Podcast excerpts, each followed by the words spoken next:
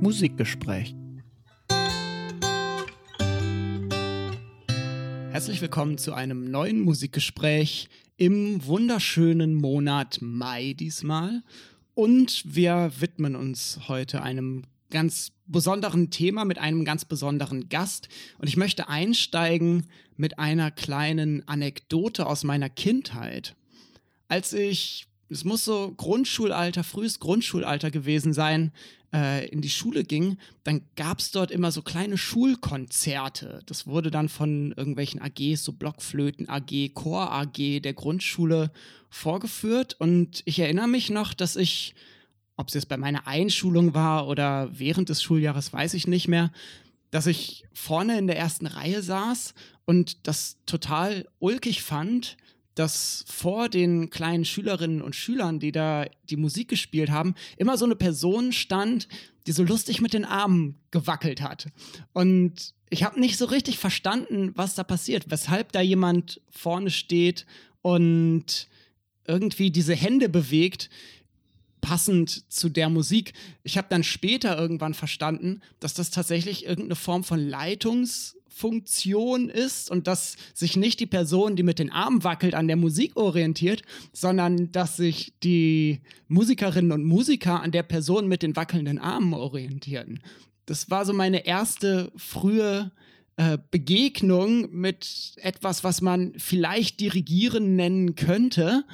Und passend dazu lautet der Titel unserer Folge heute Dirigieren. Mein Kollege Daniel ist wie immer mit dabei. Hallo, hallo. Und wir freuen uns sehr, dass wir heute einen Stargast und diesmal ist, glaube ich, Stargast wirklich nicht zu tief gegriffen dabei haben. Ich freue mich ganz, ganz doll, dass wir heute Catherine Larson McGuire als Gast dabei haben. Hallo, Catherine. Hallo und danke für die Einladung.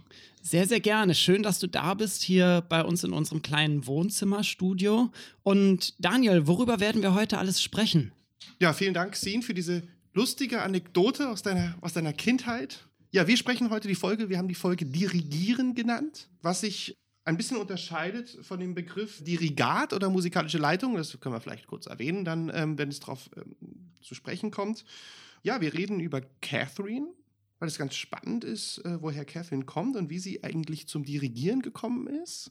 Und dann wollen wir vielleicht ein bisschen Handmade, ein bisschen Sendung mit der Maus artig über das Dirigieren sprechen.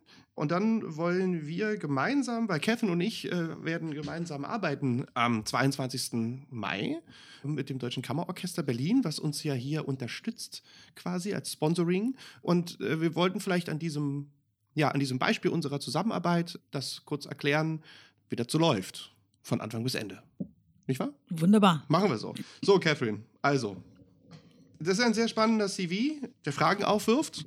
Also, wie wir jetzt schon festgestellt haben, geboren in Manchester. Genau. Wunderbar. Ja, ja in Nordengland. Und offenbar auch Fan von United und nicht von City. Nicht von City. Okay, ja, ja. leider. Wobei City natürlich jetzt ordentlich, äh, gestern war natürlich äh, eine krachende äh, Niederlage äh, von Arsenal. Also City Genau. hat jetzt richtig angezogen. 4-1, ja, die Meisterschaft ist Ja, ja. jetzt, glaub Und Arsenal wird's wie immer, wird wie immer losen. Ja, So, das finde ich auch toll, weil meine andere Mannschaft ist Tottenham Hotspur. Also, das ist okay. Ja, Ja, ja. So, liebe Grüße an, an Nick Hornby. Arsenal erfüllt mal wieder alle Kriterien der Loser-Truppe.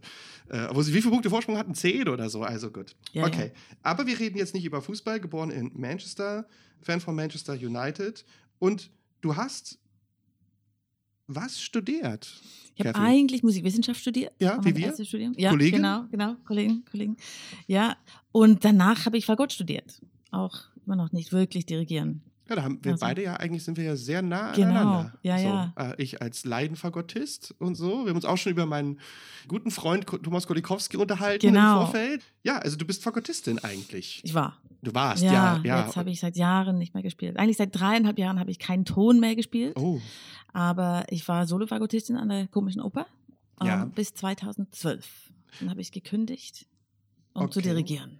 also dann bedeutet das ja streng genommen, du hast das Dirigat nicht an einer Universität gelernt oder doch? Noch nicht, nicht, nicht an einer Universität, eigentlich nicht. Okay. Ja, ja. Okay, dann bist du Autodidakt quasi. Nicht wirklich, weil ich hatte auch Unterricht. Ich habe Ja. auch Kurse gemacht und Ja. äh, Meister, Meisterkurse und auch Einzelunterricht, auch viel. Ja. Ähm, aber das stimmt, dass ich kein sozusagen abgeschlossenes Studium Also von der Pike auf sozusagen, du bist dann quasi eine Quereinsteigerin. Ja. Du hast dann Meisterkurse gemacht oder ne, hast dich Genau. mit Leuten Ja, ja. auseinandergesetzt. Da, Aber ich habe eigentlich immer dirigiert, auch sogar in, in der Universität in Cambridge. Okay. Da war überhaupt keine praktische ähm, Musik machen auch Ja. dabei. Auch Fagott war gar nichts. Ich habe keinen Fagottunterricht auch gehabt in der Zeit. Es ist wirklich nur das rein. Du hast Musikwissenschaft studiert. Ja, Du bist ja, quasi so wie wir. Ja, ich bin genau wie ihr. Du kannst nicht mehr als wir. Nein, Spaß. äh, oder wir be- beziehungsweise können so viel wie du. Wir hätten uns Und- über andere Sachen unterhalten können. Nein, ja, Ja, und in Cambridge halt, es waren auch sehr, sehr viele ähm, fantastische Musiker. ja,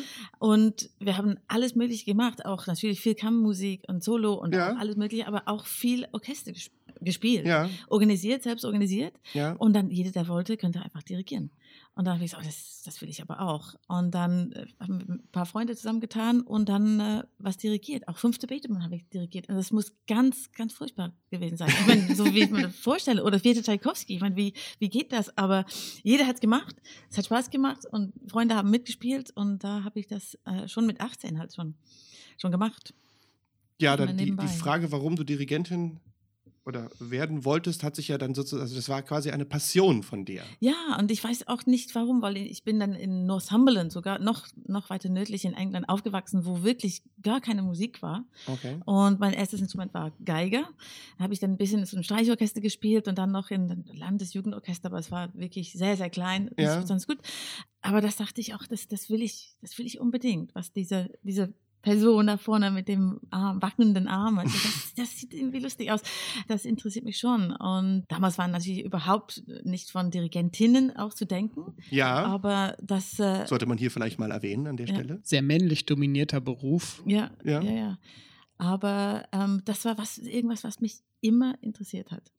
Und wer weiß warum. Ja, stark. Dadurch, dass das ja jetzt in Anführungszeichen kein normaler Werdegang ist, Ja, ja. Äh, vielleicht für unsere Zuhörerinnen. Also was musstest du sozusagen zusätzlich dafür tun, um im Business insofern eine, eine gewisse Reputation oder Anerkennung zu bekommen? So. Ja, das ist, wie, wie, wie du sagst, es ist, es ist sehr ungewöhnlich, dass man, Ja. es gibt auch natürlich Instrumentalisten, überwiegend Solisten, Ja. die dann zum Dirigent werden oder beides machen. Und es gibt auch Leute, die aus dem Orchester kommen, die vielleicht nur ein paar Jahre in einem wirklich super Orchester spielen. Es gibt viele von den Berlin Philharmoniker, die jetzt dirigieren. Aber als Fagottistin von der Komischen Oper ist es, ist es wirklich schon ein sehr bisschen ungewöhnlicher Weg. Aber ich hatte auch den Vorteil, dass ich natürlich mit vielen Dirigenten und Dirigentinnen eher weniger, aber Dirigenten gearbeitet habe, von der anderen Seite. Und das haben Dirigierstudenten zum Beispiel nicht. Dieses, man sitzt als Dirigierstudent, sitzt du vielleicht in einer Probe und guckst zu, aber eher von hinten. Aber da als Solofakultistin bist du voll wirklich ähm, dabei bei dieser Dirigierarbeit. Und ich hatte das Glück, ich war dann äh, zwei Jahre in der Karajan Akademie, im Orchesterakademie der Berliner Philharmoniker, äh, Ende der 90er Jahre als Abado-Chefdirigent war. Das ist sowieso einer meiner absoluten Lieblingsdirigenten. Und jede Woche, wenn ich nicht gespielt hatte, man spielt dann regelmäßig im Orchester, und wenn ich nicht gespielt hatte, war ich immer dabei. War ich immer in der Philharmonie, habe immer zugeguckt. Und das war die Zeit von Heiting, Janssens, Abado natürlich, Osawa, Meter, Marcel sogar. Und ich habe die alle, alle zugeguckt, fand das wirklich faszinierend. Ich habe mich wirklich auch schon damals sehr interessiert für Technik. Und in der Zeit dirigierte ich ein großes Laienorchester in Berlin, die Otto-Symphoniker, weil die in der Ottostraße Die in Moabit. Otto-Sinfoniker. Ja. Ach so, ich hat es nicht Hanno Bacchus gemacht? Ich glaube, er hat vielleicht ein Konzert gemacht oder Ach so. so, oder- okay. oder Na, ich habe ja im so. Ärzteorchester gespielt bei, bei, bei Kevin. Kevin McCutcheon, der ja. Ja. leider gestorben ist. Ah, okay. Ja, ja, ja, vor das zwei stimmt. Jahren. Ja, ja. Aber der Vater von Hanne Bacchus hat Bratsche gespielt. Ah ja, okay. Hm. Bei den Ottos. Und da, dieses Orchester habe ich sechs Jahre lang dirigiert. Cool. Und da war ich, da fing ich an, als ich noch in der Orchesterakademie war. Und dann guckte ich dann, was, was würde denn Bernhard Heiting machen? Dann habe ich dann freitagsabends in der Ottostraße her im Mobit auch mal die, diese schöne Gesten ausprobiert, geguckt, ob die funktioniert haben. Hat nicht alle immer funktioniert. Ich bin ehrlicherweise jetzt, wo wir so quatschen, habe ich mich gefragt, so, es ist eigentlich total ungewöhnlich. Wir sind, wir müssen uns zwangsläufig eigentlich in den letzten 20 Jahren mindestens einmal irgendwo über den Weg gelaufen sein, Catherine. Würde, Also, man, würde man denken. ja, oder? ich weiß, es ist irgendwie, es ist erstaunlich, dass, also ich habe jetzt keine direkten Erinnerungen so, Mhm. aber Gut, nein, ich wollte dich nicht Ja. unterbrechen. Erzähl bitte Nee, nee, weiter. weil ich Ja. fing dann an mit, mit Amateurorchester, ähm, auch unterschiedliche, weil es gibt so viele, auch wirklich tolle. Ja. In Berlin, Sinfonieorchester 92 habe ich dann vier Jahre dirigiert und da habe ich unglaublich viele praktische Erfahrungen gesammelt. Ich mag zu denken auch genauso viel wie in einem Dirigierstudium oder sogar mehr. Und man muss da wirklich sehr, sehr praktisch, ne, sehr klar dirigieren. Man muss auch alles machen. Wenn man auch Dynamik nicht zeigt oder das Forzando nicht zeigt, dann kommt das eher Ja, ja. nicht. Ne? Wenn man Profiorchester dirigiert, kommt vieles von alleine. Da glaube ich, da werden wir auch später drüber sprechen. Ähm, Absolut. und da habe ich, und in der Zeit habe ich dann Meisterkurse auch in England gemacht und Unterricht genommen. Und ich hatte wirklich das Glück, dass als ich das wirklich gelernt habe, dass ich mit den besten Dirigenten der Wel- Welt gearbeitet habe oder zumindest zugeguckt habe und hatte dann meine eigenen Orchester sozusagen, Laienorchester oder auch Stimmproben habe ich viel gemacht oder Jugendorchester und konnte dann alles, was ich gelernt habe und gesehen habe, konnte ich ausprobieren. Ich finde das sehr wichtig. Ich weiß das von Kevin, als wir noch im äh, Berliner Ärzteorchester, als ich da gespielt habe, Fagott. Kevin ist ja, ist ja oder war ja ähm, Korrepetitor an der Deutschen Oper. Als Korrepetitor hat man ja ein Dirigierstudium oder ein Dirigat quasi hinter sich, aber er hat im Endeffekt ja dann, war dann irgendwie so Sechster oder auf sechster, fünfter Position an, an der Deutschen Oper und hat sich ja genau aus diesem Grunde halt auch dieses Laienorchester Mhm. gesucht, weil wir waren so schlecht teilweise, sage ich jetzt mal, dass er halt wirklich, also das sind ja die gleichen Noten, so, also man muss da sehr, sehr, sehr, sehr genau sein beim Laienorchester Absolut. und sehr, sehr, sehr starke, klare, deutliche Einsätze setzen. Mhm. So, das ist wahrscheinlich 70 Prozent mehr als beim Profiorchester. Ja.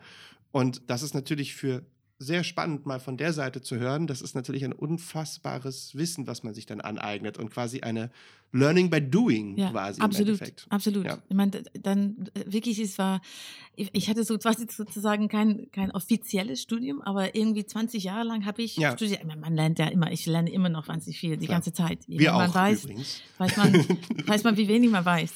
Aber ich hatte dann zum Glück hatte ich dieses musikwissenschaftliche Teil Ja. von Cambridge und dann das praktische Fagott spielen und, und, und dann auch diese Meisterkurse George Hurst und John Carew, das ist der Lehrer von Simon Rattle, das ist jetzt 91, Ja, unterrichtet immer noch, ist ein unglaublicher Typ. Von dem habe ich viel gelernt äh, in England. Ich bin dann immer nach London und habe den Unterricht und dann wieder, wieder ausprobiert. Und das war wirklich ein bisschen, ein bisschen ausgestreckt, weil ich dann in der Zeit auch noch Fagottdienst sozusagen und Fagott gespielt habe in der komischen Oper oder Oh auch Mann. woanders. Aber freitagsabends oder auch äh, dann, dann immer öfter hatte ich dann dirigieren. Und das ist wirklich dann zu dieser Leidenschaft geworden von mir.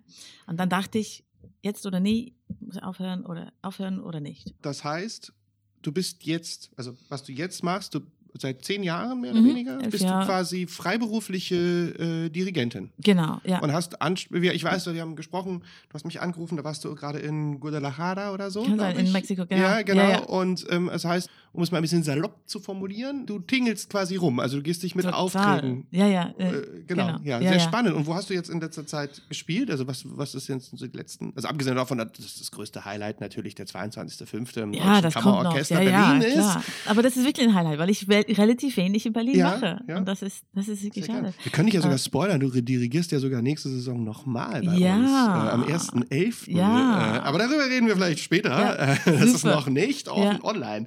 Ja, aber, also was hast du jetzt nee, in letzter ich Zeit hab, getan? Ich habe wirklich, ich habe gerade eine unglaubliche Zeit hinter mir eigentlich. Es war wirklich toll. Fing Mitte Januar an in Slowenien mit dem Radio Sinfonieorchester, wo ich öfter bin. Auch da haben wir auch äh, ein tolles, äh, tolles Arbeitsverhältnis. Ich bin mindestens einmal im Jahr da, im Jahr da. Und dann äh, war ich in Frankreich, Toulouse, im Mhm. Orchester, und dann direkt nach Mexiko. Da war ich drei Wochen mit unterschiedlichen Orchestern. Und dann Göttingen, mit der Göttingen Symphonieorchester hatte ich ein Konzert in Göttingen. Und dann äh, in Genf war ich, glaube ich, direkt danach. In Genf mit dem Kammerorchester in Genf. Das ist schon, es ist noch Mitte, äh, Anfang März noch. Und dann war ich drei Wochen in Spanien. Das war unglaublich schön. In Spanien mache ich auch sehr viel. Ich war in Badajoz mit dem Orchester der Extremadura. In Cordoba äh, mit dem Orchester dort. Und dann in Granada, wo ich unterrichtet habe. Ich unterrichte auch sehr viel. Das ist Okay. auch sehr interessant für mich auch. Ähm, in dem in der Hochschule in Granada habe ich eine Woche Meisterkurs gegeben, aber durch den Zufall das Orchester in Cordoba, wo ich die Woche davor war, hatte ein Konzert in Granada in der Woche, als ich in Granada war.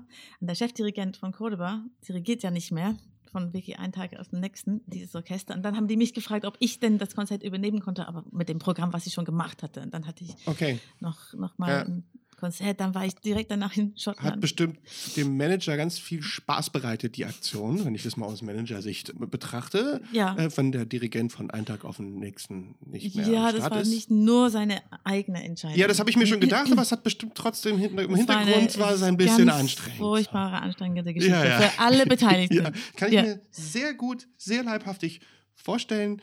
Lass uns über was anderes reden. Genau. Nein, ähm, nee, danach, okay. danach war ich in Schottland und das war wirklich ein Highlight. In Schottland? Sieb, siebte Male mit dem National Youth Orchestra of Scotland. Cool, Das war wirklich, das war eine unglaublich tolle Zeit. Das ist jetzt gerade vor, vor drei Wochen. cool. Und, äh, und danach in Liverpool mit einem neuen Musikprogramm. Äh. Ja, wow. Das also das ist ja gar nicht so, das ist ja Ein Stapel von Repertoire zu lernen. Das ist ja wirklich, das busy. Ist, ja, das ist richtig busy. Busy, also sowas, busy time. sowas Busyes ja. hatte ich nie in meinem Leben. Naja, ist aber schön. Dann Es haben wir dich ja super. sozusagen auf Nein, dem es High Peak äh, jetzt hier eingeladen Ja. und jetzt bei uns auf in unserem Studio. Beim Musikgespräch. Ja, richtig, ja. Ja, Catherine. Und dann lass uns doch mal kurz vielleicht äh, in dem Zusammenhang, jetzt unabhängig davon, dass das natürlich ein sehr spannender, aber ein sehr, sehr, sehr exklusiver Weg von dir ist. Also jetzt, man kann aber natürlich das Dirigat oder Dirigieren kann man natürlich studieren. Also es ist ein ganz normaler Studiengang. Also jetzt, äh, ich sage mal so, der ja, normal ist immer so als Musikwissenschaftler ein sehr kritischer Begriff. Aber wenn man jetzt sagt, man möchte Dirigent werden, dann geht man normalerweise eigentlich einfach ganz normal an die Hochschule, wie als irgendwie Hauptfach Fagott oder so, würde man dann jetzt an die UDK gehen und dort einen Studiengang belegen. Auf jeden Fall. Ja, ja. Das ist viel normaler, Ja. sozusagen. Man spielt, man soll schon ein Instrument spielen, am Okay. besten zwei, ein Orchesterinstrument und Klavier. Ja, Und ja, von wegen UDK, da gibt es jetzt auch einen Bachelor, da man kann direkt von der Schule auch einsteigen Okay. ins Dirigieren. Das gab es früher nicht. Ich hatte auch eine Gastprofessur an der UDK. Auch, Okay, cool. Ähm, aber im Moment mache ich nicht, nicht mehr, weil ich einfach, also schon seit mehreren Jahren, weil ich äh, einfach selbst so viel zu tun äh, habe. Und das Ja, ist ja. natürlich, wenn man Professur hat und äh, volle Professur, dann, wenn man eine Woche nicht da ist, dann Klar. in der zweiten Woche plötzlich hat man 18 Stunden oder so und dann noch 36. Aber ja, und ähm, man lernt alles Mögliche über die Musik. Das ist natürlich ein sehr breites Studium. Und äh, von ja, Repertoirekenntnisse bis äh, Italienisch bis äh, ein bisschen Analyse, glaube ich. Mhm. Ähm, und ähm, natürlich auch das praktische Orchester dirigieren. Und UDK ist natürlich super. Da gibt auch sehr viel Möglichkeit, mit Orchester zu arbeiten. Mhm. Das ist immer, wonach man sucht, wenn man einen Studienplatz aussucht, als, als Dirigent, als angehender Dirigent. Wo komme ich vor, das Orchester, vor einem Orchester? Wo kann ich, wo habe ich diese praktische Erfahrung? Weil nur dadurch lernt man wirklich, wie es ist. Natürlich, man ist es nicht wie ein Instrument, was im Überzimmer lernen kann. Man braucht einfach diesen Kontakt mit lebendigen, lebenden Musikern. Und das ist sehr, sehr schwer zu kriegen. Und die UDK hat, hat tolle Möglichkeiten für die Dirigierstudenten angeschafft, auch regelmäßig mit, mit großen Orchestern und auch gute Profiorchester hier in der Umgebung, auch in, in Berlin und in Brandenburg auch zu arbeiten. Und das ist, das ist Gold wert. Einfach eine halbe Stunde mit so einem Orchester, dann lernt man so viel. Es ist schockierend natürlich für, für Studenten, dann plötzlich vor einem Orchester zu kommen mit 60 Leute, teilweise ein bisschen grimmige Gesichter. Die Ja, ja, sitzen ja, da natürlich und, und auch, auch verständlicherweise sitzen seit, sechs Stunden, spielen natürlich immer die gleichen Stücke und dann kommt der Professor und probier mal das und das ist, das ist sehr anstrengend, für sowas zu spielen. Aber für die jungen Dirigenten ist es, ist es unglaublich. Hast du mal dirigiert, Sin? Nee, habe ich leider nicht. Ich spiele ja selber auch kein Orchesterinstrument und habe deswegen von meiner Spielpraxis her irgendwie gar nicht so sehr so einen direkten Bezug zum Dirigieren oder zum Orchester. Also Dirigieren und Orchester ist für mich dann meistens irgendwie aus der Perspektive des Zuschauers. Und ich habe mal im Chor der Humboldt-Universität gesungen, Philharmonischer Chor. Und da haben wir mit einem Orchester auch zusammengearbeitet und hatten da natürlich auch einen Dirigenten mit dabei. Aber du hast da nicht dirigiert. Nein. Nee, ich erinnere mich nur daran, das war in der Schule, im Musikensemblekurs, im Orchesterkurs, soll, mussten wir dirigieren. Also wir haben auch eine Dirigierprüfung dann sogar gehabt. Also es wurde sogar benotet. Und es ist in der Tat ganz lustig, weil wir mussten alle, wir mussten alle Greensleeves, sie haben alle Greensleeves äh, gespielt. Oder das war sozusagen das Dirigierstück so. Und das ist in der Tat, weil das ploppte jetzt gerade so auf, ein bisschen my personal, so wie du. Die machen ja nichts, wenn du nichts tust. Also sozusagen dann stehen dann halt da so und so viele Musiker, ob das jetzt nun Schüler sind oder Erwachsene, spielt keine Rolle. Und du stehst halt da vorne und solange du halt irgendwie keinen Finger hebst, im wahrsten Sinne des Wortes, so machen die halt nichts. Ja. So, und Ja, ja. die, also das ist halt schon auch ein ziemlich, äh, das ist für den im ersten Moment ist das schon spooky. Ja, So. es ist sehr spooky. Ja, ja. ja, ja. Du weißt jedes Mal, wenn ich zu einem, neues, neuen, zu einem neuen Orchester gehe, ich denke, was, was, passiert, wenn die nicht spielen? Ich mache den Auftakt, wieso kommt denn plötzlich ein Klang? Was passiert, wenn die nicht spielen? Ja, das sehen wir ja Das dann ist- am 20.05. Ja. äh, bei der, unserer ersten Probe Genau. gemeinsam. äh, das wird schon gut gehen. Sehr spannend für diesen ersten Block unserer Folge. Kommen wir mal jetzt, wo wir das sozusagen abgeklärt haben, zum eigentlichen Dirigieren. Mhm. Catherine, Ja.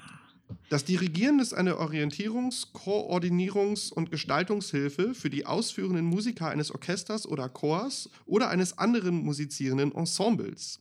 Es wird hauptsächlich durch Handbewegung des Dirigenten ausgeführt und erfüllt mehrere Funktionen. Es koordiniert die Musiker am Beginn und am Ende des Stückes sowie beim Einhalten des Taktes. Ferner werden ihre Einsätze angezeigt und der Dirigent beeinflusst fortlaufend die musikalische Gestaltung.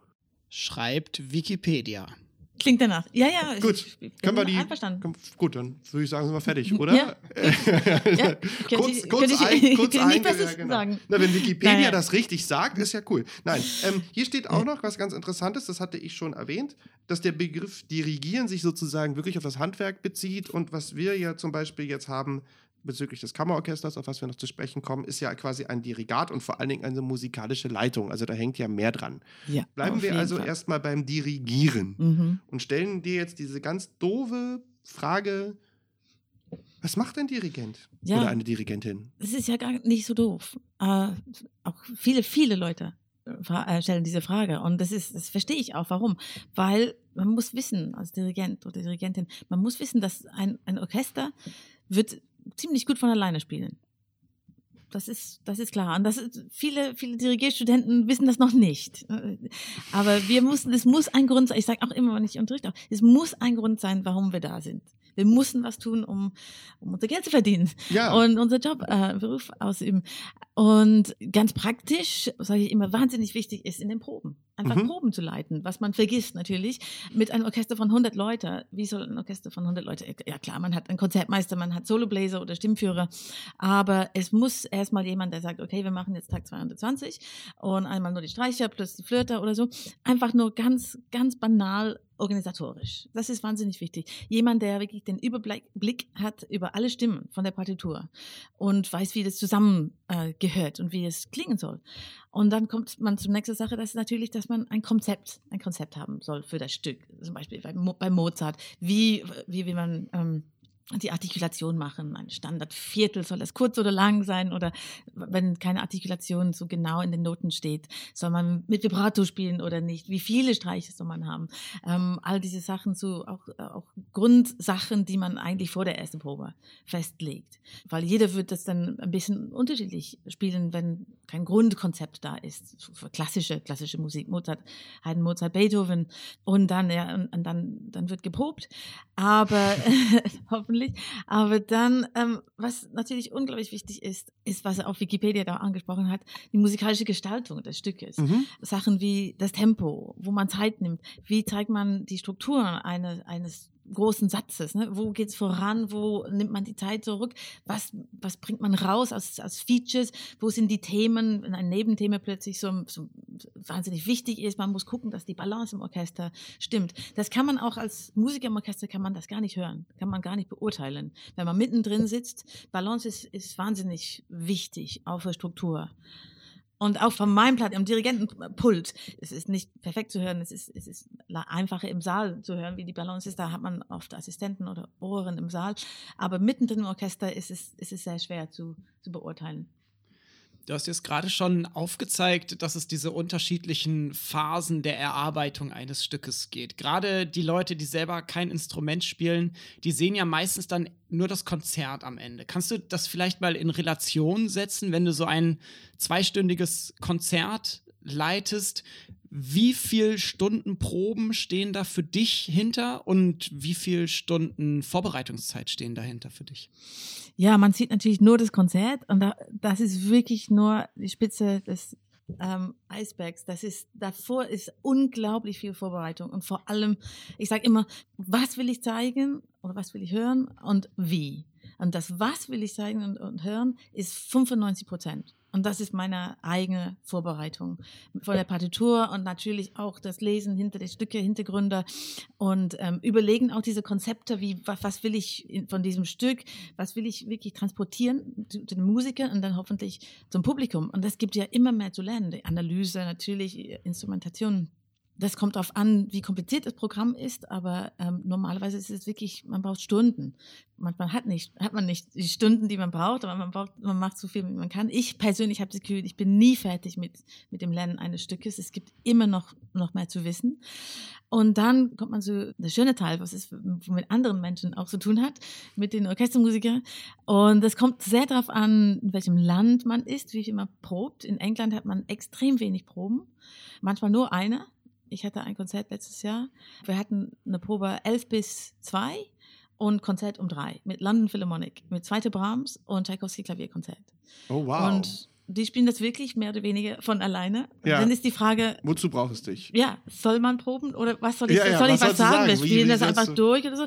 Für das Tchaikovsky, für das Klavierkonzert braucht man tatsächlich einen Dirigenten, weil es ist sehr, sehr schwer, die Koordination zwischen Klavier und Aber in Orchester. drei Stunden das zu erarbeiten, also wenn ich mir bedenke, wenn ich kurz einhaken darf, also Ja. jetzt im Laienbereich ist es natürlich so, um das nochmal vielleicht jetzt nochmal zu highlighten, also natürlich, du gibst den Takt vor, im wahrsten Sinne des Wortes, daher kommt ja Mhm. auch dieses geflügelte Wort Mhm. und gibst das Tempo halt in erster Linie natürlich vor mit deinem Taktstock beziehungsweise mit deinen Händen, je nachdem. Der Taktstock ist ja im Grunde genommen nur eine Verlängerung des Armes. Ganz Die- genau. Wahrscheinlich brauchst du das jetzt am 22. nicht. Weiß ich nicht, ob du einen Taktstock mitnimmst oder nicht. Das habe ich tatsächlich noch nicht entschieden. ja, okay, Ja, ja. aber mit 17 Streichen wahrscheinlich dann eher nicht. Ja, genau, die werde ich ja dann sehen. So, das ist bei, bei, wenn du dann Maler machst oder so ein bisschen was anderes mit, weiß ich nicht, 100 Musikern.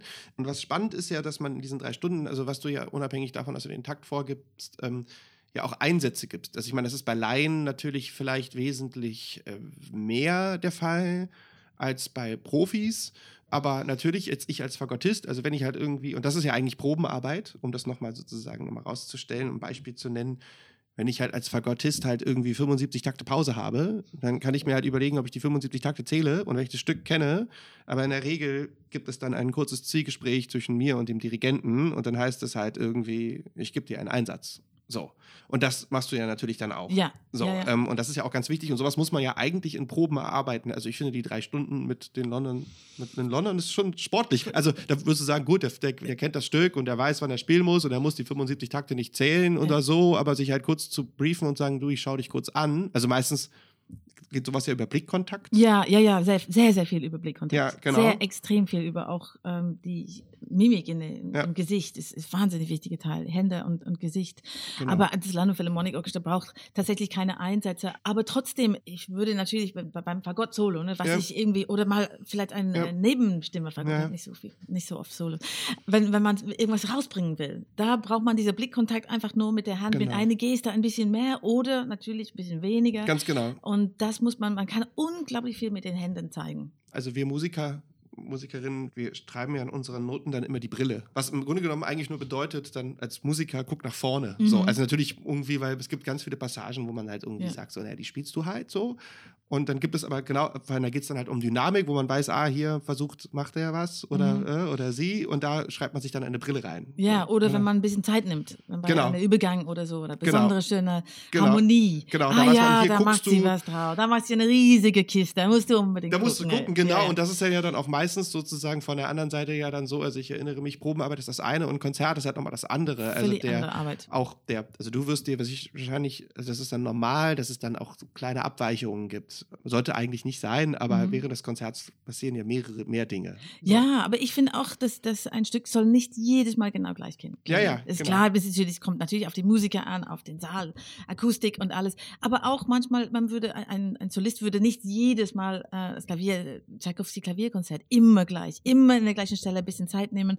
Das macht auch Spaß, wenn man ein gutes Orchester hat, ein bisschen natürlich ähm, bewusst ein bisschen äh, das zu verändern. Wie viel Zeit man nimmt, also kle- wirklich sehr, sehr kleine Sachen. Man würde nicht kein, kein völlig anderes Tempo nehmen ähm, in, in, beim dritten Konzert oder so, nur weil die das jetzt können.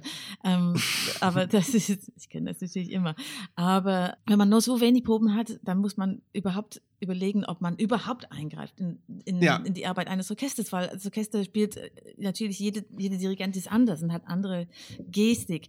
Und das dauert auch ein bisschen, bis das Orchester sich dran gewöhnt. Klar. Und auch ich mich an dem Orchester. Absolut. Also wobei jetzt, wir haben ja im Grunde genommen jetzt über die Bewegungen oder über das, was du halt tust mit deinen Händen oder mit deinem Taktstock, das haben wir jetzt so ein bisschen eingestreut oder auch mit dem Blickkontakt. Und dass viel Probenarbeit ist, haben wir jetzt eigentlich besprochen. Ich switche jetzt ein bisschen durch die Themen. Ich hänge mich jetzt ein bisschen an den kurzen Proben auf, weil da natürlich sich dann die saloppe Frage dann irgendwie anbietet. Wie wichtig bist du da eigentlich? Also bist du da in dem Falle jetzt nur Show, also unabhängig davon, dass du natürlich zum Teil, also dass du dazugehörst, so, aber ich sag mal, jetzt bist du an der Oper und steht auf dem Spielplan mehrere Dinge. So, und dann, ne, und dann kennt man das ja als ähm, vom Musikerkreisen, na, dann ist heute Molongreen-Probe und morgen ist Tannhäuser-Probe und dann gibt es halt irgendwie einen Schwerpunkt. Jetzt gab es halt irgendwie, weiß ich nicht, Ballett Fledermaus, das ist halt irgendwie so ein bisschen, aber halt irgendwie auch nicht original, weil das Ballett immer so ein bisschen zusammengewurstelt ist und dann zieht man das mal eine Woche durch oder zwei. Mhm. So, unabhängig davon, dass natürlich dann die Menschen alle Lohengrin gespielt haben, die in der Oper jetzt irgendwie kennen sie. So. Das ist das eine. Da ist mir sozusagen völlig klar und bewusst, dass ein Dirigent sehr, sehr wichtig ist Mhm. und unabhängig von seinen Bewegungen und seiner Interpretation ja auch sehr viel Einfluss nehmen kann. Was hast du gesagt? Tchaikovsky 4? Nein, was? Tchaikovsky Klavierkonzert Klavierkonzert, nur Ja. Klavierkonzert, so. und zweite Brahms. Und zweite Brahms, also und jetzt stelle ich mir vor, so unabhängig davon, die Musiker kennen zweite Brahms, du kennst zweite Brahms, so, wir kennen zweite Brahms. Bei Scene bin ich mir nicht so sicher. Nein, Spaß. äh, äh, ähm, jetzt stelle ich mir das also vor, drei Stunden, ja. WTF, also was warst du da? Also, also wie wichtig WTF. bist du da überhaupt? Also, ja, man ist schon wichtig, aber man muss, man muss sagen, das Orchester wird das ziemlich gut spielen ohne mich. ja, Ohne jeden Dirigenten. Ja. Wirklich. Und ehrlich gesagt, leider muss man zugeben, das Publikum würde wahrscheinlich nicht so viel Unterschied merken. also ist das in Das dem Fall aber wichtig, das Hörerlebnis. ist ja wichtig, trotzdem, also das Aber- kann ja nicht, also ohne geht aber trotzdem nicht. Das ist ja dann, das ist ja, Ja. dann schon eher musikalischer Kanon, um das jetzt mal es ist, musikwissenschaftlich es zu ist machen. einfach, ja, ja, das ist dann, aber das ist, das ist natürlich die Frage. Wer merkt genau diesen Unterschied? Und ich mag zu denken, man kann das, man, man merkt das wirklich. Es ist viel, viel spannender, mit einem Dirigent auch zu spielen, weil da, man hat dann ein, ein Konzept, wie, wie gesagt. Man weiß, wo es vorangeht. Und das macht das, das Stück viel, viel unifizierter, also wirklich so eine Einheit. Dynamik wird dann eingestuft, das Orchester wird wahrscheinlich nicht wahnsinnig leise spielen oder zum Beispiel, was ich weiß noch in dieser Probe habe ich immer insistiert, dass man zum Beispiel mit dem Crescendo, dass man nicht zu laut, zu früh wird. Das macht ein Stück viel spannender. Und das Publikum wird nicht unbedingt ähm, wissen, warum, aber die werden hören, ah, okay, die Energie ist ein bisschen anders oder es, es ist irgendwie spannend, es ist sehr, sehr leise und plötzlich explodi- explodiert dann irgendwie dieser, äh, dieser Moment, wo man irgendwie strukturell irgendwie eine wichtige Sache hat. Zur Ehrenrettung von deiner Arbeit möchte ich dann ja auch noch hinzufügen, dass die London Philharmonics natürlich auch so gut spielen, weil die ja ganz viel Erfahrung haben und von Dirigentinnen und Dirigenten eingebläut bekommen haben, wie sie denn zusammen spielen. Die sind ja trainiert worden, wenn man es so ausdrücken möchte, von Dirigentinnen und Dirigenten, damit sie überhaupt so gut zusammenspielen können. Ja, die sind einfach unglaublich tolle Musiker. Die sind fantastische Instrumentalisten. Also man spielt nicht in dem Orchester, ohne dass man wirklich fantastisch spielen kann und auch sehr viel Orchestererfahrung hat. Jetzt hast du schon angesprochen, worauf du so ein bisschen Wert gelegt hast bei diesem genauen Konzert. Kannst du erläutern, was dir persönlich in deiner Arbeit als Dirigentin wichtig ist? Worauf achtest du besonders? Was sind so deine klanglichen Ideale, nach denen du arbeitest? Ja, ich versuche einen, einen anderen Klang zu finden, zumindest erstmal in meinem Kopf, wenn ich ähm, vorbereite, für jedes Stück. Und ich mag das sehr, sehr gerne, den Klang eines Orchesters, auch innerhalb von einem Programm. Nicht den grundsätzlichen Klang des Orchesters, aber eine andere Artikulation und eine andere Spielart zu finden für jedes Stück. Man hat ein Programm von, von oft von sehr vielen Epochen zu Stücken aus, aus der klassischen Zeit oder auch neue Musik oder ähm, auch sehr romantisch. Und ich mag das gerne, dass das Orchester jedes Mal anders klingt. Das finde ich super spannend. Das ist zum Beispiel auch eine Sache, wofür man eine Dirigentin oder Dirigenten braucht. Das Orchester würde so eine, eine relativ normalen, Anführungsstriche, Interpretation spielen. Und an dem Klang zu arbeiten und für mich auch ge- gehört Artikulation ein bisschen zum Klang, wie lang man spielt, ob man spielt dann, dann, da oder ba, ba, ba oder ta, da, dam. Ein Orchester wird das nicht nicht immer gleich spielen. Es sei denn, die haben einen Chefdirigenten, der wirklich Experte ist und nur mit denen das arbeitet und dann wird es so ein bisschen eine Default-Artikulation drin sein im Orchester. Das ist auch sehr spannend, wenn man irgendwo ankommt und man hört, ah, die spielen dann doch oder die haben das schon gespielt und da hier ist Ritter Dando, wo kein steht oder hier machen die irgendwie irgendwas, mhm. ähm, was vom letzten Dirigenten dann übrig äh, geblieben ist. Da merkt man schon, das ist Interpretation. Also das ist für mich sehr, sehr wichtig. Ähm, was ich auch liebe, ist, wenn ich merke, dass die Leute im, im großen Orchester auch wirklich kammermusikalisch spielen. Also das heißt, dass die wirklich aufeinander hören und auch teilweise zueinander gucken. Und man hat, man hat einfach als Dirigent ein bisschen die Funktion, einfach zu zeigen. Das mochte ich unglaublich gerne bei Claudio Obado, dass er immer gezeigt hat, zu den anderen, zu den Geigen, aber hört mal zu, hier ist ein Fagott-Solo oder wie auch immer. Die, so quasi die Textur, wie die Instrumente auch zusammen äh, sind, ähm, da, daran zu arbeiten, finde ich wahnsinnig spannend auch. Wie gesagt, schon auch in, Instrumente auch im Vordergrund zu, zu heben, die man sonst nicht hört oder kleine Features oder Artikulationen oder auch hoffentlich äh, Sachen, die wirklich ähm, in, äh, wichtig sind für den Aufbau des Stückes, auch im Vordergrund zu bringen, dass man, ah, das habe ich mal gehört schon vor fünf Minuten, das ist das und das mache ich vielleicht ein bisschen lauter als als der Rest, ähm, dass das Publikum irgendwie das Gefühl hat, ah, so so verstehe ich halt das Stück. Es gibt also dann im Endeffekt so irgendwann oder gibt es auf jeden Fall in deinem Kopf auf jeden Fall ja schon seit längeren Zeit einen Catherine-Sound, ne? So wie ja. jeder andere große Dirigent, Dirigentin den ja im weitesten Sinne hat. Also ich will jetzt nicht immer dieses berühmte Beispiel nennen. Ich glaube, wir haben schon ungefähr 750 auf 750 Folgen haben wir Tchaikovsky 5 von Petrenko äh, auf der Playlist. Deshalb muss ich mal ein anderes Beispiel nehmen weil du das meinst. Also das ist ja, nee, nee, die Geschichte ist, du, du hast, du kennst es nicht, ähm, dann kann ich es für dich doch tun. Aber ich pack's nicht auf die Playlist. Ja, ich pack's diesmal nicht auf die Playlist, dass ich ja einst, äh, ich glaube, Petrenko startete hier mit, mit seiner Tchaikovsky, mit seinem Tchaikovsky-Zyklus. Ähm, mit bei den Philharmonikern. Genau, bei den mhm. Philharmonikern mhm. ja vor. Das war ja bevor Lockdown. Also es muss ja irgendwie 2019 oder 2018 gewesen sein. 18, 1919. Und ich gehörte halt jedenfalls, haben mir fünfte Tchaikovsky von ihm halt, also war einer der ersten sozusagen bei, bei seiner ersten Konzerte, das dritte oder so, sein drittes Konzert. Und das ist natürlich schon krass, weil da geht man ja dahin und sagt, ich kenne Tchaikovsky 5. Wie macht es Petrenko? Also man geht explizit dahin und man guckt sich im Endeffekt auch nur den Dirigenten an, weil das ist eigentlich so die Hauptarbeit. So. Mhm. Und er macht es ganz anders. Ne? Also, oder ich habe die alten Aufnahmen von Bruckner, von Günter Wandt, der ja damals als großer Bruckner-Interpret in die Geschichte einging. Und für mich einer der ähm, spannendsten äh, ist ja Andries Nelsons, für den ich ja ganz früher mal auch ein Stück weit gearbeitet habe, von Gewandhausorchester. Und ich habe mich jetzt mit dem Bruckner-Zyklus mit Nelsons auseinandergesetzt. Und auch da ist im Endeffekt ja so, wenn man sich die Wandaufnahmen anhört und dann die Nelsons-Geschichten macht, das ist ja ein komplett anderes Stück. Ja. So, ist das auch. ist ja eigentlich irgendwie das Spannende. Ja, ja, es ist total spannend. Ja. ja. Man kann sehr, sehr viel ändern im Stück. Ja, sehr schön, Catherine. Sehr spannend, sehr informativ, äh, sehr tiefgründig. Ich bin beste Folge ever, die wir gemacht haben im Bereich äh, Dirigieren. Gehen wir mal jetzt, wir, wir werden mal jetzt mal konkret. Wir werden uns mal konkret. Ähm, ich hatte das schon erwähnt wir arbeiten jetzt quasi zusammen in den nächsten Wochen. Ja. Weil wir vom Deutschen Kammerorchester Berlin dich engagiert haben, äh, die musikalische Leitung äh, zu übernehmen bezüglich unseres letzten Abokonzertes am 22.05. Ja. So, und jetzt habe ich schon das geteasert und sagte musikalische Leitung. Du wirst natürlich dirigieren bei uns, so, aber du hast die musikalische Leitung. Und das hebt sich natürlich vom Dirigieren im weitesten Sinne ein Stück weit ab, weil musikalische Leitung bedeutet mehr, ist nicht zwangsläufig in, immer implementiert. Aber bei so einem kleinen Orchester eigentlich schon. Mhm. Was ist musikalische Leitung? Was musst du noch alles machen, außer mit den Händen? Ja, also im Vorhinein natürlich muss man, also ganz von, wenn man ganz von vorne anfängt, über das Programm Genau. Äh, also fangen wir mal von ganz vorne an. Also ähm, die Akquise und die Kontaktaufnahme. Mhm. Wie lief die nochmal? Ja, ich hatte eine E-Mail ja. irgendwann von jemand von dem Orchester, ja, ja. der mich gefragt hat, ob ich das Konzert dirigieren möchte am ja. 22. Mai. Und genau. ich hatte frei und ich habe mich sehr, sehr gefreut.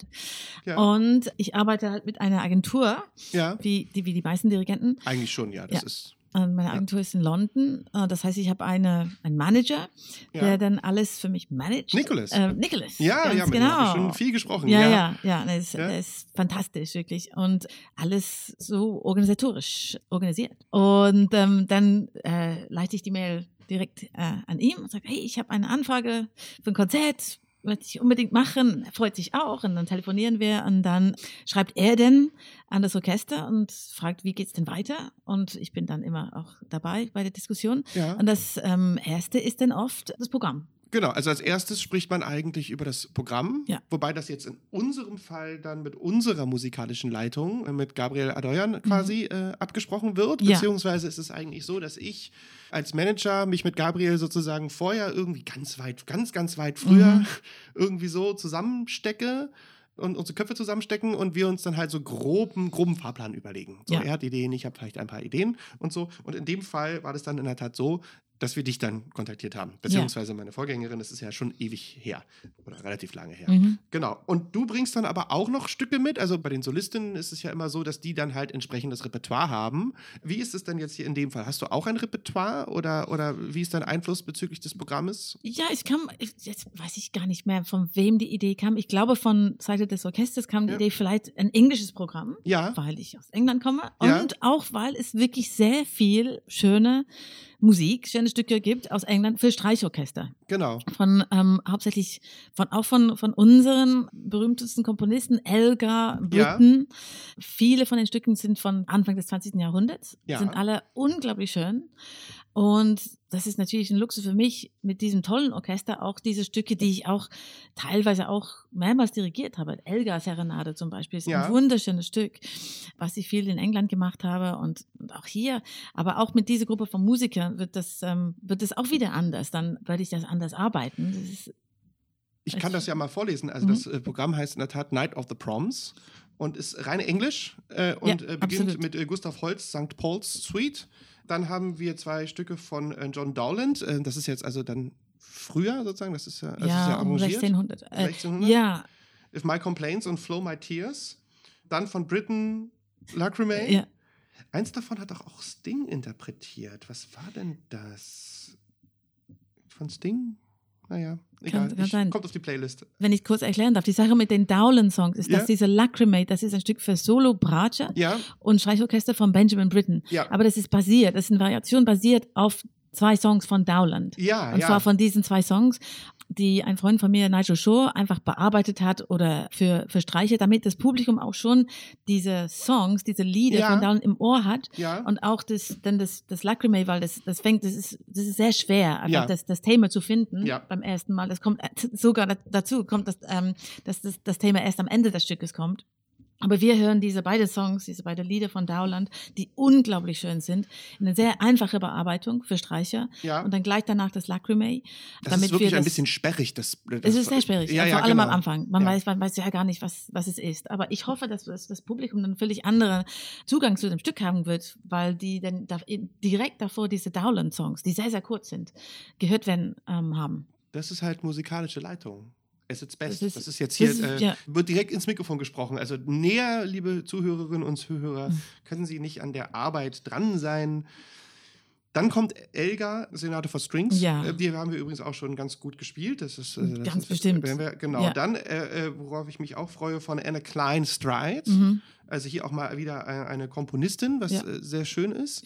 Dann auch eine, eine Britten-Orchestrierung allerdings von Purcell, also das ist jetzt auch wieder dann äh, ja Mittelalter, also was heißt ja 16. bis 17. Jahrhundert. Mhm. Chacon, Mhm. Chacon, Chacon, sagen. Chacon? Ja. genau. Und dann von Peter Warlock die Capriol Suite. Ja. Also das wird ein sehr spannendes äh, Programm, wobei das halt lustigerweise, wenn es mit St. Paul's Suite anfängt und mit Capriol Suite aufhört, so ein bisschen was ja schon, schon, ja schon, man möchte ja schon fast von einem englischen Klischee sprechen. Ne? Also das ist das totale englische Klischee. Ja, ja, ja, also ja aber so- Klischees sind ja nicht immer schlecht. Genau, ne? ja, wobei, äh, ja, sehr spannend. Aber sehr das spannend. auch, noch zu- zum Thema musikalische Leitung. Auch ich versuche immer ein bisschen einen roten Faden auch durch jedem Programm zu haben. Und Ja. jedes Stück, außer Elgar. Aber Elgar gehört einfach dazu. Aber jedes Stück blickt zurück oder hat Zitate oder ist eine Bearbeitung von einem Stück aus der englischen Renaissance oder früher, als als früher Musik. Ganz Diese genau. Capriol Suite basiert auf, auf Ganz Tänzer. Und es ist klar, mit Britain beide, beide Stücke, einmal auf Purcell, einmal auf Dowland. Holst and Pole Suite, da kommt Greensleeves, was du schon erwähnt hast. Ja. Es kommt die Greensleeves-Melodie auch von der, von Renaissance, kommt in dem Stück vor. Und das ist auch wirklich irgendwas, was für mich das Programm auch wirklich einen Zusammenhang gibt innerhalb von einem Programm. Genau, liebe Leute da draußen, genau das passiert. Also in der Regel ist es so, dass Gabriel und Catherine sich dann über genau solche Sachen eigentlich auch austauschen und, und ich als Manager sozusagen gerne da, ich bin gerne im CC, wenn sowas passiert, so, äh, aber in der Regel mische ich mich jetzt persönlich da eigentlich sehr selten ein. Also ich, es sei denn, das, kommt, kommt ja eigentlich bei so zwei großartigen Musikern wie Gabriel und, und Catherine, kommt ja da nie Schmunz bei raus und dann ist meine Meinung als Manager halt irgendwie des Orchesters halt auch eigentlich obsolet. So, also es gibt manchmal so Situationen jetzt im Vorfeld, wo ich dann halt zwischendurch mal sage, so, ah, könnte man das vielleicht nicht irgendwie auch so machen. Wobei, jetzt reden wir mal ganz kurz über das leidliche Thema des Geldes, ich da halt dann eingreife, weil ja auch Noten beschafft werden müssen und, ähm, und da ist es so aus meiner Perspektive, dass wenn Kevin und Gabriel dann sprechen und sagen, das ist ein super Song und das ist ein super Song, sie manchmal manchmal der ein oder andere Kollege nicht auf dem Schirm hat, dass dann halt äh, wir vom Noten, der Notenwart und ich dann uns zusammensitzen und sagen, das ist total schön, aber das kostet halt irgendwie 1500 Euro Leihgebühr. Mhm. Spiel das mal bitte nicht. So, äh, also was ja. kommt dann halt manchmal vor auf und das ist dann Fall. eher so die merkantile Richtung, wo ich dann manchmal so reinstoße. So, ja. wobei da das habe ich jetzt nicht konzipiert, da war ich nicht involviert. Äh, da habe ich mache jetzt einfach mal die Augen zu und hoffe, dass es nicht so viel kostet. Also, wir werden sehen. Wir reden dann, wir, wir werden das dann sehen. Äh, da gibt es einen kleinen Spin-off-Podcast. Nach dem Konzert, vor dem Konzert. Nein, Spaß beiseite. Genau, die vertraglichen Formalitäten, das ist halt in der Tat ganz lustig, werden meistens danach geklärt. Also es ist in der Tat so, dass man denjenigen oder diejenige dann akquiriert und dann eigentlich danach über das leidliche Geld spricht. So, das ja, ja, ist, und da bin ich sehr froh, dass ich diesen Manager habe. Und er macht ja, ja. alles, ja, Verträge und so. Ich muss mich ja gar nicht drum kümmern. Früher musste ich auch, äh, bevor ich mit der Agentur gearbeitet habe. Und das ist immer so ein bisschen unangenehm. Und, äh, es ist wirklich unangenehm, weil, weil, also aus meiner Perspektive, also jetzt mhm. bei Catherine, bei dir uns war das jetzt überhaupt kein Problem. Mhm. Es dauerte mit Nikolas halt irgendwie fünf Minuten. Mhm. Aber klar, du akquirierst einen Künstler, eine Künstlerin, redest mit dem und sagst, hey, wir machen das und das und das und das könnt ihr spielen. Und dann sagen diejenigen, sie würden so unglaublich gerne mit uns in der Philharmonie spielen, im Deutschen Kammerorchester, cool, cool, cool. Und dann, nachdem du alles sozusagen geklärt hast und total Bock haben, bin dann meistens ich derjenige, der sagt so, okay, ähm, wollen wir kurz über die Gage sprechen? So, also das ist ja immer eine Skalierbarkeit. Also ich habe mhm. einen Saal und ich habe ein, ein Abonnementpublikum Absolut. und ich habe eine Fallhöhe, was die Gagen betrifft und die müssen in Relation stehen und ich kann im Endeffekt nur so viel Geld ausgeben, wie ich halt auch habe. Und äh, das ist dann immer lustig, weil das eigentlich wirklich zum Schluss kommt. Ne? Also es ist, meistens haben wir uns immer geeinigt, ja, aber ja. es gab schon Situationen, wo, wo ich dann gesagt habe so, okay, das ist schön, dass du das alles so mit uns spielen willst, aber ähm, tja, so, ähm, ne? Also das ist dann manchmal ein bisschen schwierig. Mhm. Äh, aber das kommt in der Tat zum Schluss. Jetzt haben wir schon über die Auswahl des Repertoires gesprochen. Da haben wir jetzt sehr intensiv drüber gesprochen. Ähm, ich, ich, hoffe, dass, ich hoffe, ihr kommt alle. Das, das klingt sehr spannend. Ich werde da sein. Sien wird auch da sein, oder? Ich gebe mein Bestes. Ja, genau. Und dann kommt die Arbeit mit dem Orchester. Also wir hatten jetzt ja schon gesprochen über das schöne Beispiel in London. So, jetzt hast du in der Tat bei uns zweieinhalb Tage ja, sozusagen. Ja, ja, ja. Das, ja. Ist, das ist Luxus. Das, das ist, ist, Luxus. Das ist super. Das ist normal für Deutschland. Ja, okay. Äh, wir würden sagen, vier Proben plus Generalprobe. Sagt man immer. In der Generalprobe spielt man das eigentlich fast nur durch, also genau. quasi als wirklich Vorbereitung aufs Konzert, zu wissen halt, wie, wie die Abläufe sind und wie die Konzentration ist bei dem Programm nicht so, nicht so wichtig, weil das sind alles natürlich sehr erfahrene Musiker und kurze Stücke, aber ja. manchmal ist es gut, eine Symphonie durchgespielt zu haben, am Tag davor auch, dann weiß man, wow, es ist, wenn es irgendwie 80 Minuten dauert, dann muss man schon Kräfte einteilen. Ja, und dann haben wir diese vier Proben über zwei Tage mit diesen tollen Musikern, mit dem super Orchester, Deutsches Kammerorchester. Und da werden wir wirklich sehr, sehr viele schöne Sachen rausholen aus den Stücken, wirklich sehr de detailliert arbeiten können. Das wird großen Spaß machen. Ich kenne auch viele ja, Musiker auch, mit meiner Zeit als, als Fagottistin auch. Mit Gabriel habe ich sehr, sehr viel gespielt in der ja, Komischen ja, Oper. Und ich weiß, das Niveau ist wirklich ist super und das wird das sind auch natürlich sehr, sehr nette Leute. Es wird wirklich viel Spaß machen. Ja, ich sage ja immer so ein bisschen, wenn ich äh, Werbung mache oder wenn ich versuche, das Orchester an den Mann oder an die Frau zu bringen, sage ich immer, wir sind so eine Art Supergroup mhm. aus den jeweiligen großen Konzerthäusern, ja, genau. äh, ähm, die sich zusammenstellen als Kammerorchester. Im Off haben wir gesprochen in der Tat über die Besetzung. Da haben wir hier noch ganz kurz Business gemacht im Hintergrund und darüber geredet, ob wir einen Shelly mehr nehmen oder nicht. Aber das würde dann auch, fällt im weitesten Sinne ja auch unter musikalischer Leitung. Also ja. da hast du ja, da hast du mich natürlich jetzt auch aus finanziellen Gründen gefragt und ich hatte dir geantwortet, dass es da leider gewisse Einschränkungen gibt be bezüglich gewisser Miete, Mietgebühren Klar. und solchen mhm. Geschichten. Also man ist abhängig dann von Orchestergröße und je nachdem muss man dann halt ge gewisse Gebühren zahlen und nicht. Aber da haben wir uns ja geeinigt, aber im Endeffekt ist das ja sozusagen dann das, was du auch eigentlich als musikalische Leitung. Ja, machst. alles mögliche, von, auch von der Aufstellung, wie, wie man sitzt. Ja.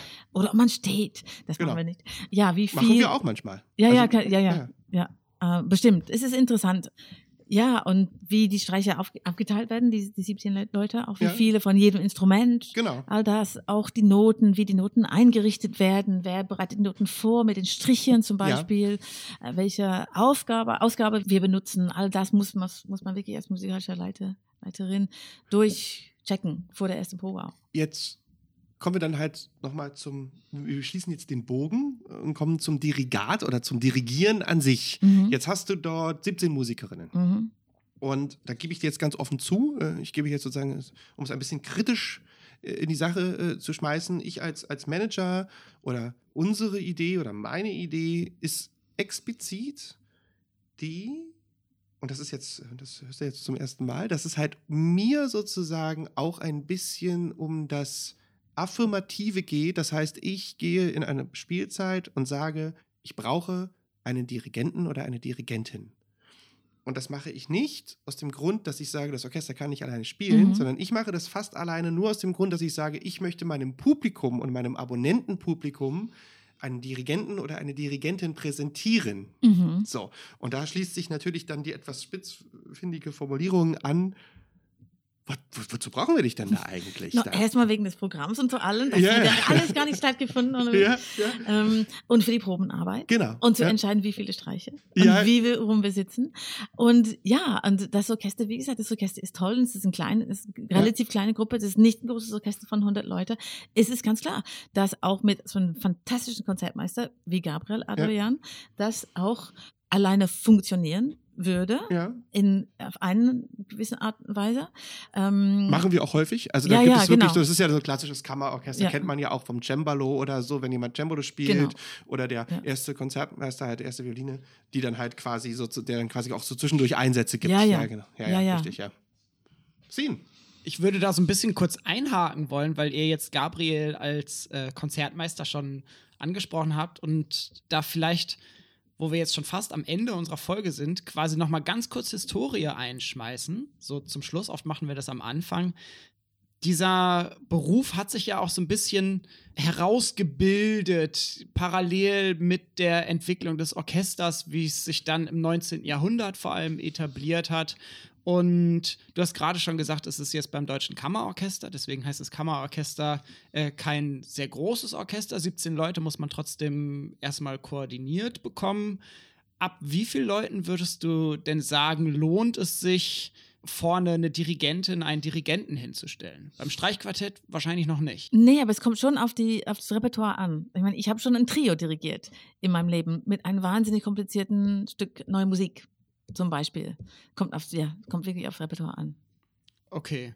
Und so im Schnitt, ab wie vielen Leuten, ab was für eine Besetzung? Mm, Also ein klassisches Kammerorchesterbesetzung mit Bläser, also 40 Leute, äh, 30 bis 40 Leute, das ist schon normal, ähm, dass man da einen Dirigenten sieht. Und beim äh, DKO, wir haben seinen Namen jetzt auch schon häufiger gehört, ist Gabriel sonst als Konzertmeister da. Also er spielt im wahrsten Sinne des Wortes die erste Geige. Ne? Konzertmeister ist in der Regel die erste Violine. Ich habe mir hier noch so ein paar andere Begriffe aufgeschrieben. Vielleicht können wir auch noch mal versuchen, das dann voneinander abzugrenzen. Also du bist als Dirigentin jetzt mit dabei. Wir haben Gabriel als Konzertmeister, also der hat auch noch großen Einfluss aufs Orchester, spielt die erste Geige, Ja. also Mhm. die Geigenstimme. Es ist immer direkt links vom Dirigenten, wenn es eine gibt. Genau. Ähm, und hat dann auch, es ist auch sehr, eine sehr wichtige Verbindung zwischen Konzertmeister und Dirigent. Ja, gibt dann meistens dem Dirigenten noch die Hand. Das äh, sieht man bei den Konzerten häufig Ja. dann noch. Bekommt auch Blumen am Ende. Bekommt Oh. auch Blumen, wichtig. Er auch. Ja, eigentlich Ah. meistens. Also je nachdem, wie das, wie das Budget aussieht und ob ich Lust habe. Nein, nein, äh, also, aber, aber in der Regel ist es bei uns so, dass sowohl der Solist, Solistin, musikalische Leitung und der Konzertmeister, Konzertmeisterin kriegt in der Regel eigentlich auch noch dann was Kleines. So, ist einfach netter. Ja, das ist Zwei. Blumensträuße anstatt einer. Und ich habe mir dann hier noch aufgeschrieben, Kapellmeister. Was ist denn ein Kapellmeister? Ja, heutzutage ist der Begriff hauptsächlich in der Oper äh, zu, zu hören. Es, ähm, es gibt GMD, genau Musikdirektor, und sozusagen drunter. Eine Stufe ist der erste Kapellmeister, vielleicht ein oder zwei oder der zweite Kapellmeister. Und das ist jemand, der sozusagen alles dirigieren kann, nachdirigiert, ein bisschen als Assistent auch teilweise. Und wenn man sagt, es ist ein guter Kapellmeister, das ist wirklich jemand, der, der wirklich sehr solide ist, sehr sicher ist, hat, kennt unglaublich viel. Ähm, aber man sagt, oh ja, das ist Kapellmeister nicht unbedingt ein, ein Chefdirigent, das ist auch, das ist schon ein Unterschied. Das ist, man, man wird natürlich, man kann von Kapellmeister zum Chefdirigenten werden und das passiert sehr, sehr oft. Aber Kapellmeister ist eher jemand, der sicher alles äh, abfängt und organisiert. Für uns als Musikwissenschaftler der Blick in die Historie dann manchmal auch interessant. Johann Matheson hat 1739 sein Buch veröffentlicht, Der vollkommene Kapellmeister. Und äh, das ist eine Zeit, wo so ein Beruf wie Dirigent noch überhaupt nicht etabliert war. Es gab so Vorläufer, wie gesagt, er nennt das hier Kapellmeister. Und um so einen kleinen Eindruck vielleicht davon zu kriegen, was es damals teilweise gegeben haben muss, würde ich gerne aus äh, Matheson zitieren. Er schreibt oder warnt vor, Zitat, Geprügel, Getöse und Gehämmer mit Stöcken, Schlüsseln und Füßen. Und er erläutert dann, dass er besser findet, einen kleinen Wink, nicht nur mit der Hand, sondern bloß und alleine mit den Augen und Gebärden. Das meiste hierbei kann mit Augen und Gebärden ausgerichtet werden, ohne ein großes Federfechten anzustellen.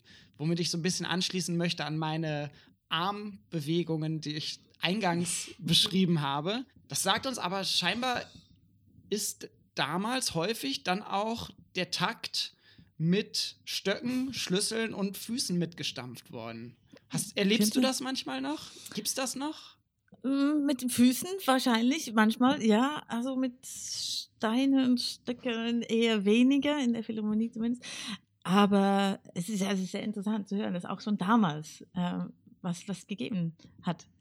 Ja, und ich glaube, die Kapellmeister damals, die haben dann oftmals auch noch selber komponiert und ihre eigenen Stücke mit zur Aufführung gebracht. Das ist nicht mehr so gang und gäbe heutzutage, oder? Komponierst du? Ich komponiere nicht, aber es gibt schon, es gibt schon manche, die das machen, auch teilweise sehr gute. Aber ich, äh, nee, ich habe das eigentlich nie, nie gemacht. Und der Beruf des Dirigenten, so wie wir ihn heute eigentlich kennen, kannst du uns verraten, wann sich der ungefähr etabliert hat? Weil 1739 scheinbar noch nicht so sehr. Ja, also Beethoven hat schon seine eigenen Stücke dirigiert, also Anfang des 19. Jahrhunderts. Und dann ähm, natürlich später, ähm, im 19. Jahrhundert, wurde der Dirigent auch Anfang 20. Jahrhundert so, so wirklich so eine große Figur, sehr wichtige, also fast ein Mythos teilweise. Das stimmt, teilweise auch so ein bisschen verklärt. Ne? Mm. Ich glaube, im 20. Jahrhundert hat dann Karajan ganz bewusst nochmal zu dieser Verklärung mit beigetragen. Mhm. Okay, das heißt, eigentlich mit der Etablierung des klassisch-romantischen genau. Orchesters genau. ging dann auch zum einen eine große Spezialisierung und Professionalisierung dieser Musik einher und dann auch das Berufsbild des Dirigenten als solches. Ich habe hier Felix Mendelssohn Bartholdy noch aufgeschrieben als Absolut. einer, der das sehr stark mitgeprägt mhm. hat. Und natürlich auch, wenn ich da kurz einhaken darf, ähm, die, also ähm, so in 20er Jahren, Paul Becker hat mal was dazu geschrieben, gibt es diesen Unterschied zwischen Werk und Interpret, also oder Interpretation. Also genau, also eigentlich Anfang des 20. Jahrhunderts wurde halt diese, wurde der Dirigent einfach so unfassbar wichtig. Also da hat man dann einfach unterschieden zwischen mhm. Toscanini, Furtwängler etc. Also wer hat wie was wo gemacht, wo wir ja auch schon drüber gesprochen haben. Das wurde dann ja wirklich gehypt. Also da wurde dann sozusagen ja, diese ja. Chefposition so. Äh, ja, die waren Stars. Natürlich. Ja, absolut. Ja, Maler. Maler, ich wollte ja, gerade sagen, Maler, sehr, sehr wichtig. Wurde ja extra dann in die USA geholt. Mhm. Ja, gekauft quasi. So wie Ronaldo. Quasi gekauft, ja. Nochmal die, erst in Europa sich etablieren und dann nochmal Geld haben wir ja damals in der Malerfolge. Fürs Geld nach Amerika gehen. Mhm, ja. Dann würde ich zum Abschluss noch ein ganz bisschen unserem musikwissenschaftlichen Lehrauftrag nachkommen und äh, mit dir ein bisschen über Literatur sprechen wollen. Du hast in der Vorbereitung schon gesagt, du hast ein kleines Büchlein, was du selber ganz toll findest. Ich habe mich auf Literatursuche begeben und habe festgestellt, wenn ich zum Thema Dirigieren Literatur suche, dann gliedert sich das eigentlich vor allem in zwei große Bereiche. Das sind zum einen Lehrbücher Das heißt wirklich so ein How-to, wie dirigiere ich. Und dann gibt es natürlich auch musikwissenschaftliche Literatur, die dann unterschiedlichen Fokus auf unterschiedliche Themen legt. Den Johann Matheson haben wir schon angesprochen als vielleicht so ein frühes Lehrwerk, Regelwerk, auch eine Theoretisierung dieses Berufs, den er da beschreibt als Kapellmeister. Ich habe ja unterschiedlichste Bücher noch aufgeschrieben, die, glaube ich, im Detail gar nicht unbedingt so wichtig sind, weil sie sich alle der Theorie und Praxis widmen. Das sind Titel, die heißen alle irgendwie Dirigieren, Dirigieren kompakt, Übungsbuch, Dirigieren ja. etc. Äh, du hast ein Buch aber äh, empfohlen, was du selber gut findest. Vielleicht kannst du darüber ein bisschen was ja, erzählen. das ist ein kleines Buch, ähm, ich glaube, der, aus der 50er Jahre, gibt, glaube ich, nur auf Englisch. Conducting Technique heißt das von Brooke McCallum. Und es ist natürlich auch, geht es viel um, um die Gestik und auch wie man an Viervierteltakt und wie man fünf und sechs und neun schlägt, aber auch ein bisschen um das Praktische, auch ähm, nicht unbedingt über, über Programme zusammenstellen, aber auch wie man arbeitet mit Menschen. Was ich auch faszinierend finde, ähm, ist diese Psychologie. Äh, das ist ein Teil, was wir gar nicht angesprochen haben. Psychologie des, des Arbeitens mit einer großen Gruppe von Menschen. Und in dem Buch, was, was wirklich kurz ist, ähm, ist fast alles drin. Es ist, es ist das ist nicht so unglaublich viel. Es ist nicht wie ein Instrument lernen, wo man Jahre, Jahre lang an die Technik äh, üben muss. Ist, äh, das ist die, die, die Bewegung, die wir machen, sind eher, es gibt nicht so viele. Man erweitert immer seine, seine die Re Repertoire von Gesten, die man braucht. Aber eigentlich die Grundtechnik ist nicht so, nicht so wahnsinnig kompliziert, so im Vergleich zu einem Instrument. Deswegen sind die Bücher eher ein bisschen kurz und sehr, sehr praktisch. Aber natürlich, was man im Hintergrund machen muss und lernen muss, ist, ist endlos du bist das beste Beispiel dafür. Eigentlich muss man in die Praxis reingehen ne? und da ganz viel arbeiten. Ja, ja, ja. Dann gibt es so den Bereich der musikwissenschaftlichen Literatur, der gar nicht so groß ist, wie mhm. ich festgestellt habe. Und das unterteilt sich auch noch mal so ein bisschen in Literatur, die eher sich dem Dirigieren widmet und dann Literatur, die sich mit Dirigentinnen und Dirigenten auseinandersetzt. Ich habe jetzt hier zum Beispiel gefunden aus dem Jahr 2003 sicherlich ein wichtiges Buch The Cambridge Companion to Conducting. Ja, das ist super. Ja, das habe ich auch mehrmals, bin mehrmals durchgegangen. Das ist, das ist wirklich, das ist super, dieser, das ist eine, wirklich ein toller Überblick von, von allem. Genau. Und dann zum Beispiel eine deutsche Veröffentlichung von, herausgegeben 2017 von unseren Kollegen Alessandro Di Profio und Arnold Jakobshagen.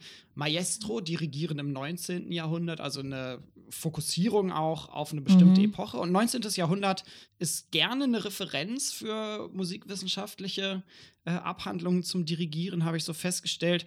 Von Martin Fischer-Dieskau, mhm. Sohnemann vom Sänger. Mhm. Die Dissertation widmet sich beispielsweise auch Dirigieren im 19. Jahrhundert mit Fokus auf Italien dann. Dann gibt es halt eben die ganzen Bücher, die sich dann bestimmten Dirigentinnen oder Dir oder Dirigenten widmen. Sehr putzig fand ich dabei zum Beispiel von Wolfgang Hattinger 2013 erschienen das Buch Der Dirigent Mythos macht Merkwürdigkeiten. Und äh, von unserem Kollegen Peter Gülke, bekannter Musikwissenschaftler, 2017 erschienen Dirigenten, was dann aber mehr so ein Überblicksbuch mm. ist über unterschiedliche Dirigentinnen und Dirigenten. Und dann gibt es natürlich eine Vielzahl an Biografie ja, zu ja. bekannten mhm. Leuten. Ähm, das sind so viele, die würde ich jetzt hier gar nicht aufführen. Das sind dann wirklich individuelle Biografien. Das ist so Von ganz meine viel Bellios. Bellios ist natürlich sehr, sehr witzig. Ja, das glaube ich. Letzten Endes zu, zu, zu, jedem bekannten Dirigenten gibt es mehrere Biografien, teilweise Autobiografien auch das geht dann echt ganz schön in die Breite und das geht dann auch, das finde ich wiederum äh, ganz faszinierend, auch vielfach in den populärwissenschaftlichen Bereich rein. Ne? Also das ist dann etwas so wie Komponistenbiografien oder so. Das lesen auch Leute, die sich beruflich nicht mit Musik auseinandersetzen. Wie du ja schon gesagt hast, jetzt irgendwie, weiß nicht, haben wir ja schon alles angesprochen, Mythos, ne, Vermarktung von, weiß ich nicht, Karajan oder mhm. etc. Das ist ja dann, da muss man sich ja dann mal bedenken, dass Das halt nicht, dann kaufst du Beethovens fünfte Symphonie, eine Platte oder eine CD und da ist halt nicht Beethoven vorne drauf, sondern das Karajan vorne drauf in einer ganz Ja. besonderen Pose oder so. Also da hat sich ja dann wirklich auch was gedreht, ja, genau. Ne? Also das ist das genau. Absolut. Also, ja, ja. Ne? Und ähm, dann fing es ja auch an, dass der, dann der Dirigent ja auch immer noch dann genannt wird. Also, also auch bei mir in meinem Musikschrank, also beziehungsweise ich habe meine Musik, meine, ich habe meine Musikalien ja äh, katalogisiert, weil ich die irgendwann den Überblick verloren habe, habe ich die in der Tat so kat katalogisiert, dass ich geschrieben habe, dass ich auch schreibe, ich schreibe Beethoven, Karajan, fünfte Symphonie. Und daneben steht dann Beethoven, Böhm, fünfte Symphonie. Also, Mhm. ne, also ich nenne auch immer den Dirigenten dann Ja. dazu. Ja. Ähm, weil, weil, genau. Ja. Wie du sagst, die sind auch komplett unterschiedlich. Ja, ja, absolut. Ja. Absolut. Ja. Ja.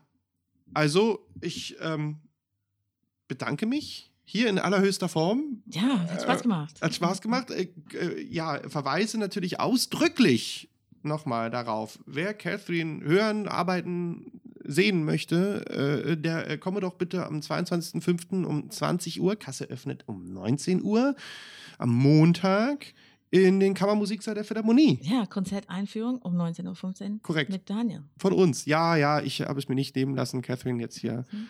Wir, wir, wir sagen ja nochmal das Gleiche, was wir jetzt gesagt haben, in kurzer Form.